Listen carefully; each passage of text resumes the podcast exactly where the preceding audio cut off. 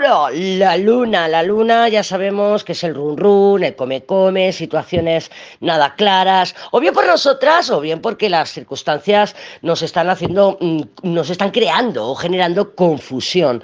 Eh, ¿Vamos a tener una semana torre para ti, para mí, para todas y para todos? Sí, sí, se van a tambalear nuestras estructuras, todavía quedan giros de los acontecimientos y bolas curvas. Eso es más de la rueda, pero sí, sí. Entonces tú estás con la luna.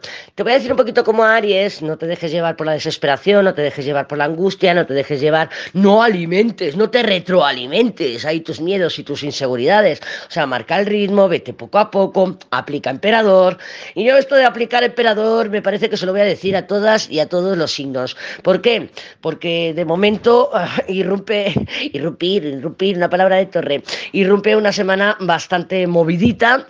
Eh, sí que pueden llegar cosas nuevas. También es verdad que la luna puede estar retrasándonos ocultándonos nuevos factores, nuevas sorpresas, nuevos acontecimientos, nuevas situaciones, nuevo lo que sea, y la luna lo está ocultando, por lo que podemos estar sintiendo, sobre todo tú, Tauro, que estás con la luna, eh, estoy tomando decisiones, estoy tomando acción con el emperador, con el emperador, porque esto es lo que conozco, porque esto es lo que ya sé que va a pasar, porque esto por aquí, por allá y hay información que todavía no conoces, que falta ser desvelada, y tu ansiedad, tu miedo al mañana, tu miedo a la incertidumbre, tu miedo al miedo o tu miedo a lo que sea, te pueda estar haciendo tomar acción en una dirección que no te va a beneficiar a medio, incluso te diría que a corto plazo.